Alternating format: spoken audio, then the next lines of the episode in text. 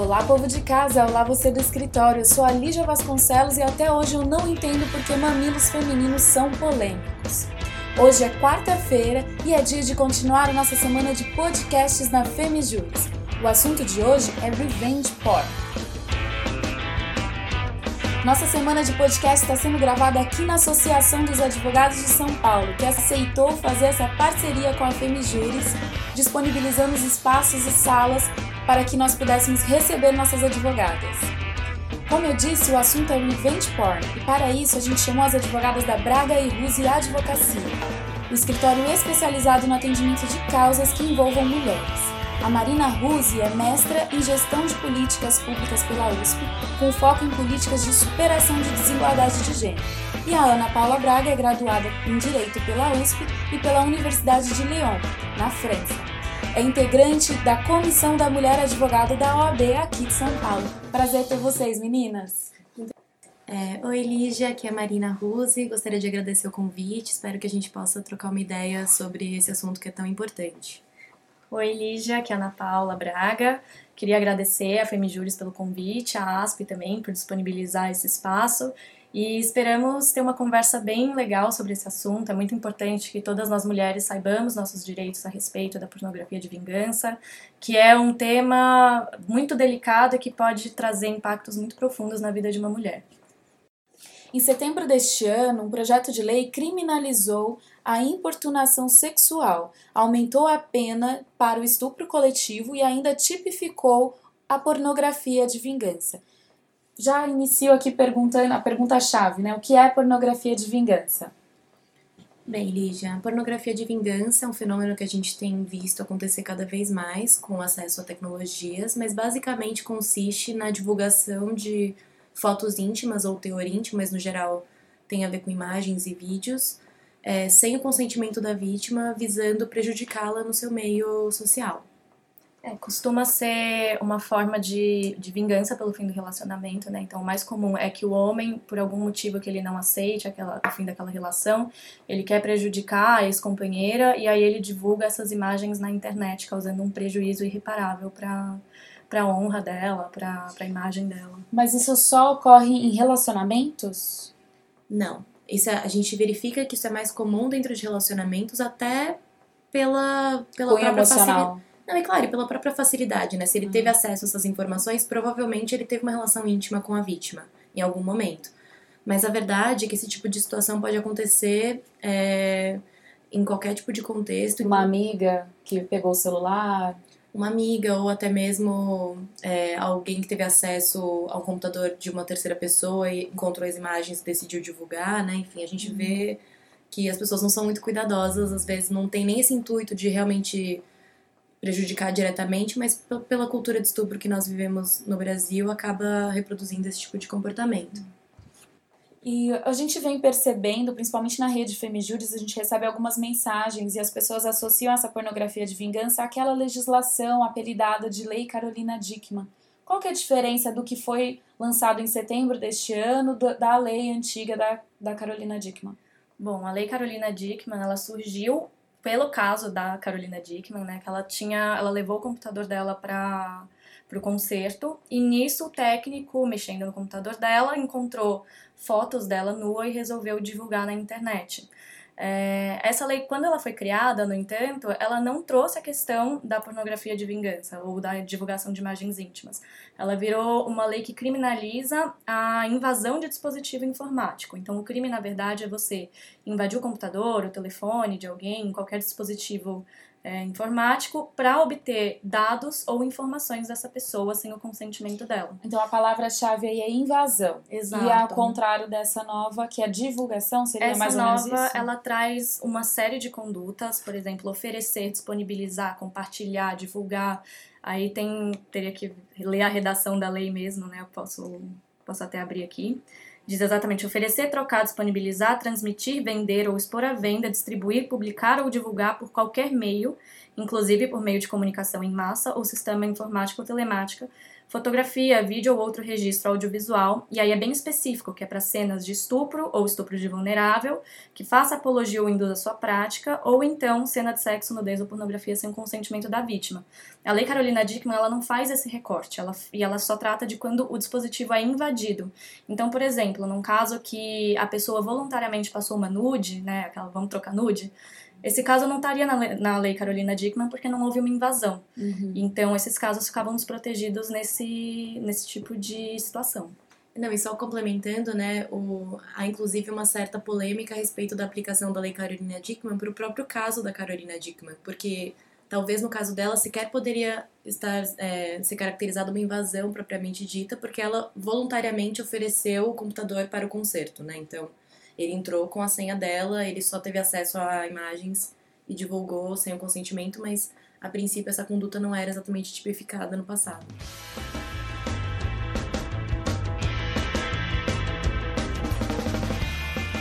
Meninas, eu gostaria de saber de vocês como era então que a gente resolvia essa questão da pornografia de vingança antes dessa legislação de setembro.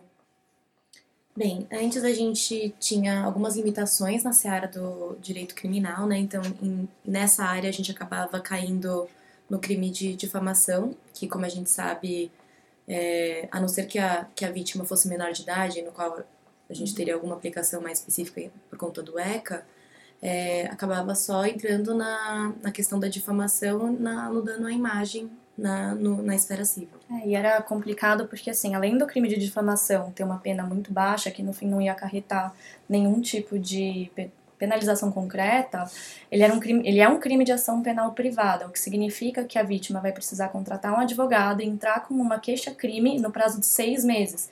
Então, se a gente está falando de uma mulher que não tem condições de contratar um advogado, na esfera criminal ela já não ia ter um tipo de reparação, e acabar sobrando uma indenização na, por danos morais na esfera civil. Agora, com a nova lei, é, a ação penal é pública incondicionada. Então, ela pode procurar uma delegacia, ela pode procurar um Ministério Público e ter a reparação de uma forma mais rápida, mais concreta e mais efetiva. A gente já teve um assunto de direito penal aqui, mas eu gostaria que vocês explicassem melhor essa questão de ser condicionada ou não a representação da vítima, porque algumas de nossas ouvintes não são da área jurídica. Bem, é, para a gente explicar isso, a gente precisa entender uma coisa antes, que é o seguinte: todos os crimes eles funcionam mediante é, duas naturezas, é, ou seja, ou eles são de natureza privada ou eles são de natureza pública. A diferença é que nos crimes de natureza pública a gente entende que o titular da ação, né, então a ofensa foi cometida na verdade não só contra a vítima, mas contra o Estado. E o Estado assume é, a responsabilidade de levar essa denúncia adiante. É, mas dentro dos crimes de ação penal pública, a gente tem essa distinção, que são aqueles que são condicionados à representação e os que são incondicionados. É, de um modo geral, isso está descrito na lei, vai depender do tipo de crime mesmo. Os crimes sexuais, até essa legislação de setembro de 2018, eram, em via de regra, é, condicionados à representação, ou Isso seja... significa que a vítima que tem que é, fazer um, uma representação. É para mim até é difícil falar isso de uma maneira simples, porque é. eu também sou da área jurídica. Mas a vítima, uma, a mãe dela não poderia fazer a denúncia. Não, porque na verdade o que acontece é a vítima ela precisa no prazo de seis meses não apenas fazer o boletim de ocorrência, se fosse o caso, mas também afirmar categoricamente para o Estado que ela tem desejo que aquela ação vá adiante, que é o que a gente chama de representação. Uhum essa representação ela tem que ser feita no prazo de seis meses, caso contrário, já não há mais nada que a gente possa fazer juridicamente em relação a esse agressor, na área criminal, claro. E, e aí é uma representação que tem que ser feita pela própria vítima, porque na verdade, se a vítima for, é, por exemplo, menor de 14 anos, ou se ela tivesse muito embriagada, incorreria no crime, possivelmente, se fosse um estupro, né, de estupro de vulnerável, que aí não precisava dessa representação. Mas no caso da pornografia de vingança, teria a aplicação do ECA, então não. É, e o ECA é o Estatuto da Criança e Adolescente. É. Só para a gente deixar bem claro para quem não é da área jurídica. E essa questão de ser incondicionado quando a vítima vai. É, busca o Ministério Público ou faz um boletim de ocorrência, significa que ela não precisa daquela etapa de representação. Isso. E, é, e ela também não está restrita ao prazo de seis meses, né? Ela fica, ela tem um prazo muito mais longo, que vai depender do crime específico que foi cometido, para fazer essa denúncia. E, e vocês acham que isso é um avanço? Como que vocês enxergam essa legislação nova? Sim, é um avanço bem grande, é, porque um, o fato da, de antes, né, no caso da pornografia de vingança especificamente, que era uma ação penal privada, então ela não seria o Estado que iria ter a, o condão de processar aquela pessoa, teria que ser a própria vítima. Então ela precisaria contratar um advogado, que tornaria o processo muito mais caro, muito mais difícil para ela. E agora ela não precisa, se ela, ela pode simplesmente procurar uma delegacia ou um Ministério Público e o próprio Estado vai levar adiante por ela. Então já fica mais fácil nesse sentido. E agora também, por a gente reconhecer a pornografia de vingança, que a própria lei, inclusive, dá um aumento de pena quando é cometido por ex-parceiro da vítima, a gente coloca uma aplicação da Lei Maria da Penha também. Então, essa vítima ela pode procurar uma medida protetiva, que vai ser uma medida muito mais rápida, por exemplo, para tirar aquelas imagens do ar ou para proibir que ele divulgue se ele estiver ameaçando divulgar se ela for através do, do Ministério Público, eles vão conseguir agir de uma forma muito mais eficaz do que ela ter que passar por todo aquele trâmite de ir em delegacia, procurar advogado e tudo mais. Eu achei interessante essa colocação da, da Ana Paula, porque são leis diferentes, mas que elas se comunicam. Acho que talvez para ouvinte que não é da área jurídica seja complicado, mas enfim, se tenta sempre buscar um advogado, a companhia, é, uma orientação anterior, antes de fazer o boletim de ocorrência, um acompanhamento, porque é, prova provavelmente essa profissional vai saber seguir com essa questão.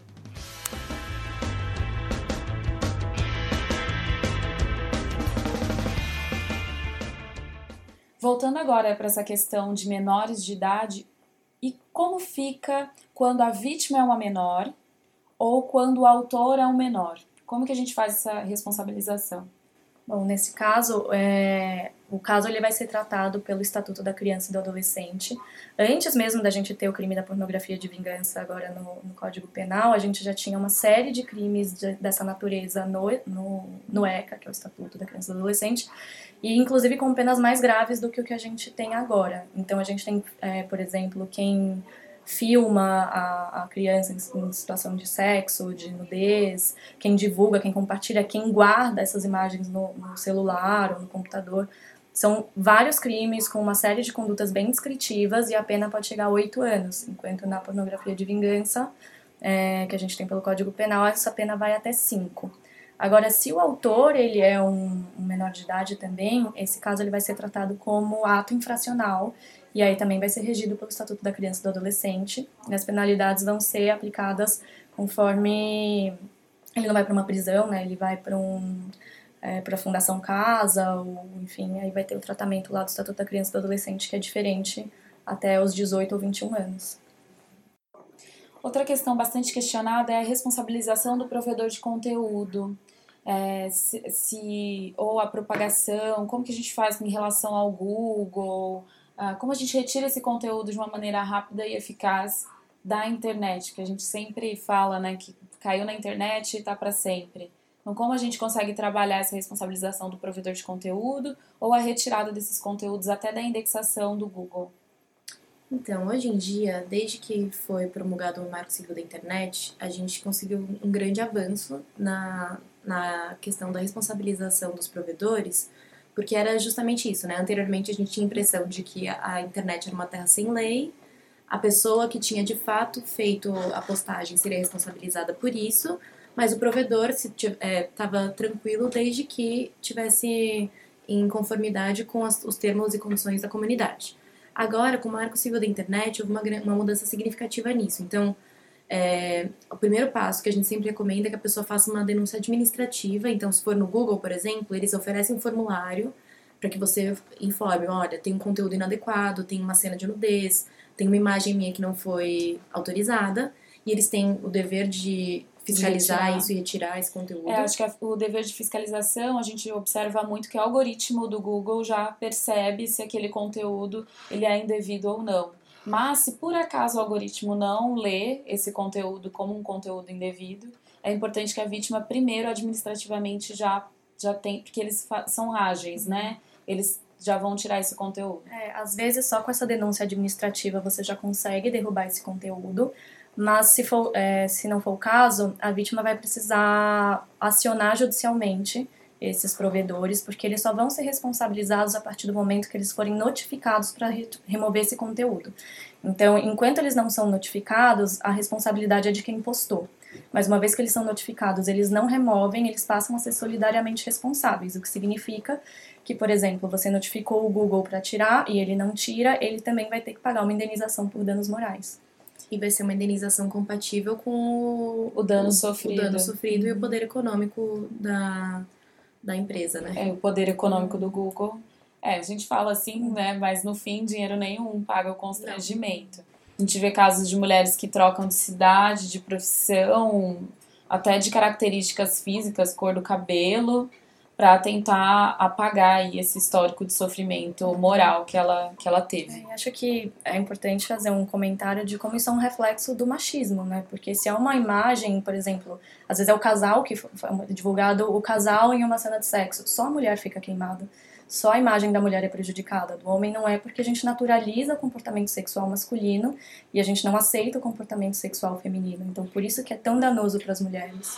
É, a gente vê agora nesses últimos. Esse ano teve muito vazamento de homens, né? De artistas. Uhum. É, e não. Você vê que não afetou em nada. Assim. Uhum. E eles trataram também com uma naturalidade no Twitter, ou no Facebook, ou no WhatsApp, de uma maneira que a gente não, não consegue por conta da sociedade não ver isso como natural. Então nem eu mesma consigo ver como natural uma foto nua, por exemplo.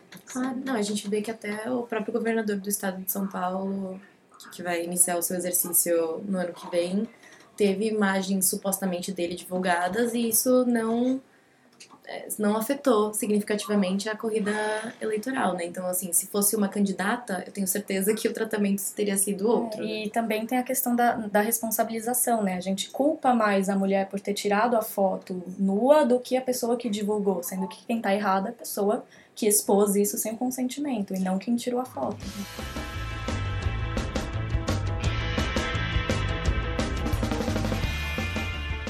Falando agora dessa divulgação, e se eu compartilho, qual que é o meu grau de responsabilização nessa cadeia aí de divulgação? Porque eu estou ajudando a propagar a imagem. Então, né, o artigo lá do 218C do Código Penal, que é o que tipificou a pornografia de vingança, como eu mencionei mais cedo, ele traz uma série de condutas e ele não diferencia o grau de de responsabilização. de responsabilização entre elas. Então, você divulgar e você compartilhar tá dentro da mesma da mesma bolada ali. Aí vai ficar a cargo do juiz fazer essa Mensurar. essa mensuração da pena, porque a pena é de 1 a 5 anos. Então, o juiz pode ser que ele entenda que, olha, eu recebi uma foto e eu só passei adiante, a minha pena deve ser menos grave do que se eu fui a pessoa que expôs essa foto, foi a primeira a lançar.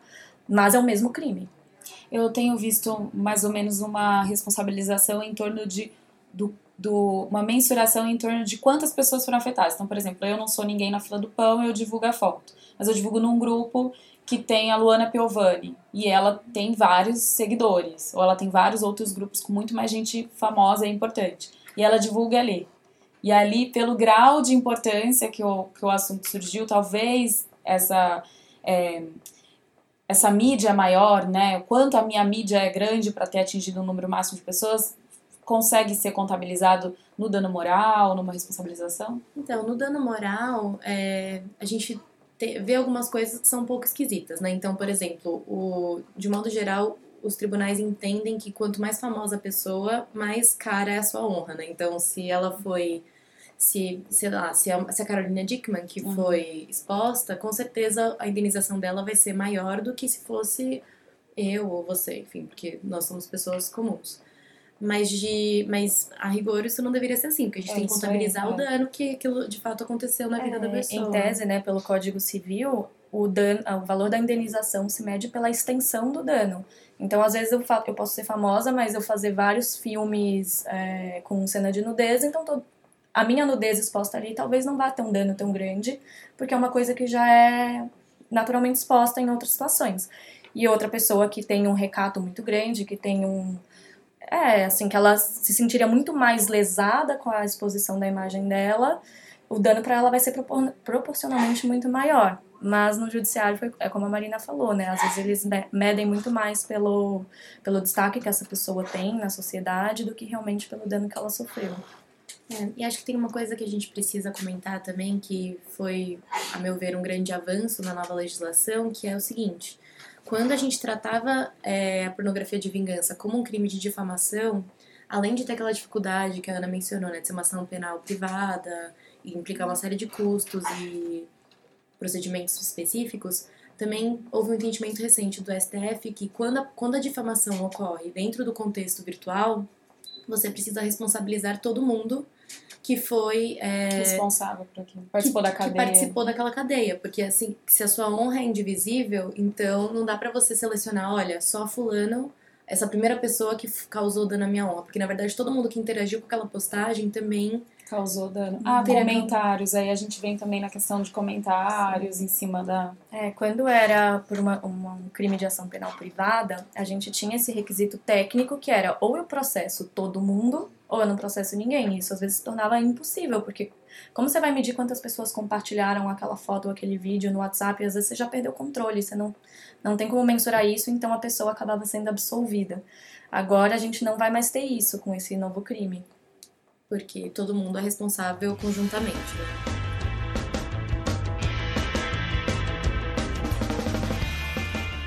Eu gostaria de saber de vocês agora qual é a importância em se fazer a denúncia, porque eu acho que quando isso ocorre, a gente fica tão desolado, a pessoa fica tão desolada que ela fica.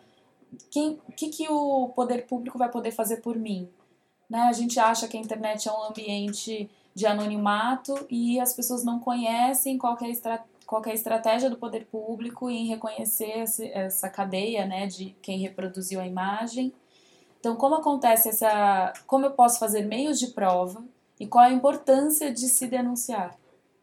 Bem, acho que em primeiro lugar a gente precisa ter muito claro que é importante que a gente denuncie, que a gente se sinta respaldada, porque o direito oferece mecanismos para essas mulheres, para que a gente possa eventualmente mudar essa realidade, né? Então, assim, primeiro lugar, também vale a pena a gente mencionar que esse ano também foi promulgada uma lei que prevê que a capacidade investigativa desse tipo de delito de internet que tem a ver com gênero é da Polícia Federal, que é claramente uma polícia muito mais preparada em termos de instrumentos investigativos para lidar com esse tipo de situação do que a Polícia Civil, então do estado de cada um dos estados, né? Então assim, é importante que a gente entenda que a gente tem recursos, que a gente tire print de absolutamente tudo, que a gente vá reunindo é, links, que a gente. É, salvar todas as URLs é muito importante. E acho que o primeiro passo, né, antes de decidir essa denúncia, é saber que a culpa não é da vítima. É saber que a culpa não é de quem tirou a foto, de quem mandou o vídeo, é de quem expôs. Então, ter essa consciência de que ali você, tá sem, você não está sendo culpada por aquela situação, por, pela sua imagem cair na rede. Culpada é quem jogou. Isso é crime. Então, ter essa consciência é muito importante para a gente tomar esse passo da denúncia e não deixar isso ficar impune. Além disso, é justamente através da denúncia que a gente consegue os mecanismos para retirar esses conteúdos do ar. É, não, com certeza. Até porque se a gente não formaliza por meio de um boletim de ocorrência, por exemplo, ou acionando a justiça mesmo, porque é óbvio que nenhum dinheiro do mundo vai reparar a honra é, o dano à honra que foi sofrido por aquela mulher, ainda mais dentro de uma sociedade que com certeza vai nos julgar por ter esse tipo de conteúdo exposto, né? Mas, é, se a gente não for provocando o judiciário, a gente também não vai fazer com que essa lei colhe, né? Então, a própria Lei Maria da Penha, que é uma lei que hoje em dia a gente naturaliza e entende como super eficiente em vários aspectos, inicialmente precisou ser provocada é, por muitos ativistas do seja Ministério Público, seja advocacia, seja de várias áreas do direito, para que a gente pudesse de fato conseguir uma implementação mais coesa e forte. Exato, eu acho que independentemente se a relação é de um minuto, cinco minutos ou dez anos, é uma relação de confiança no momento que a pessoa envia esse tipo de conteúdo para outra, é, numa relação, né? E essa relação de confiança ela é quebrada no momento que se divulga e que aquele conteúdo sai daquele ciclo, né? Da, da daquela parceria, entre aspas, né? Aquela imagem era do né? combinado. É, o combinado é você trocar as imagens e não expor isso para outras pessoas, na maioria dos casos, né? Então, essa quebra de confiança, ela é muito danosa.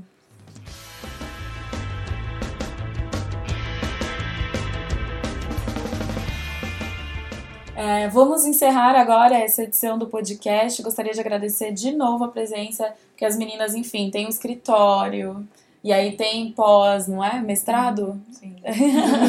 e aí eu mandei mensagem pra Mari. A Mari falou assim: Lígia, se for 11 horas da manhã, eu tô junto com você. então eu já agradeço a disponibilidade por terem vindo. Gostariam de deixar algum contato de vocês? É claro, então, novamente queria, queria agradecer o convite. É sempre bom poder divulgar essas informações. Eu sei que o direito acaba sendo um pouco é, difícil de entender para as pessoas que não atuam na área, e mesmo para as que atuam, mas que não estão no dia a dia ali da advocacia para as mulheres, acaba havendo alguns ruídos. Então a gente espera ter podido colaborar com isso. E visitem nosso site, é www.bragaruse.com.br. Ruse com dois E's, né? Isso. é. É, é isso. Eu gostaria também de agradecer a oportunidade de estar aqui, agradecer a todos os ouvintes e todas as ouvintes. Espero que a gente tenha é, contribuído um pouquinho que seja para divulgar essa informação e conhecimento. Qualquer dúvida, então, se vocês não entrarem direto no site das meninas, pode mandar para contatofemijuris.gmail.com que a gente encaminha para elas, ok? É, semana, semana que vem, não, já estou planejando a semana que vem. Amanhã a gente tem a doutora Thais Vasconcelos, nós vamos falar com as nossas empreendedoras. Vamos falar de direito empresarial, principalmente para micro e pequenas empresas. Até amanhã, gente. Tchau, tchau.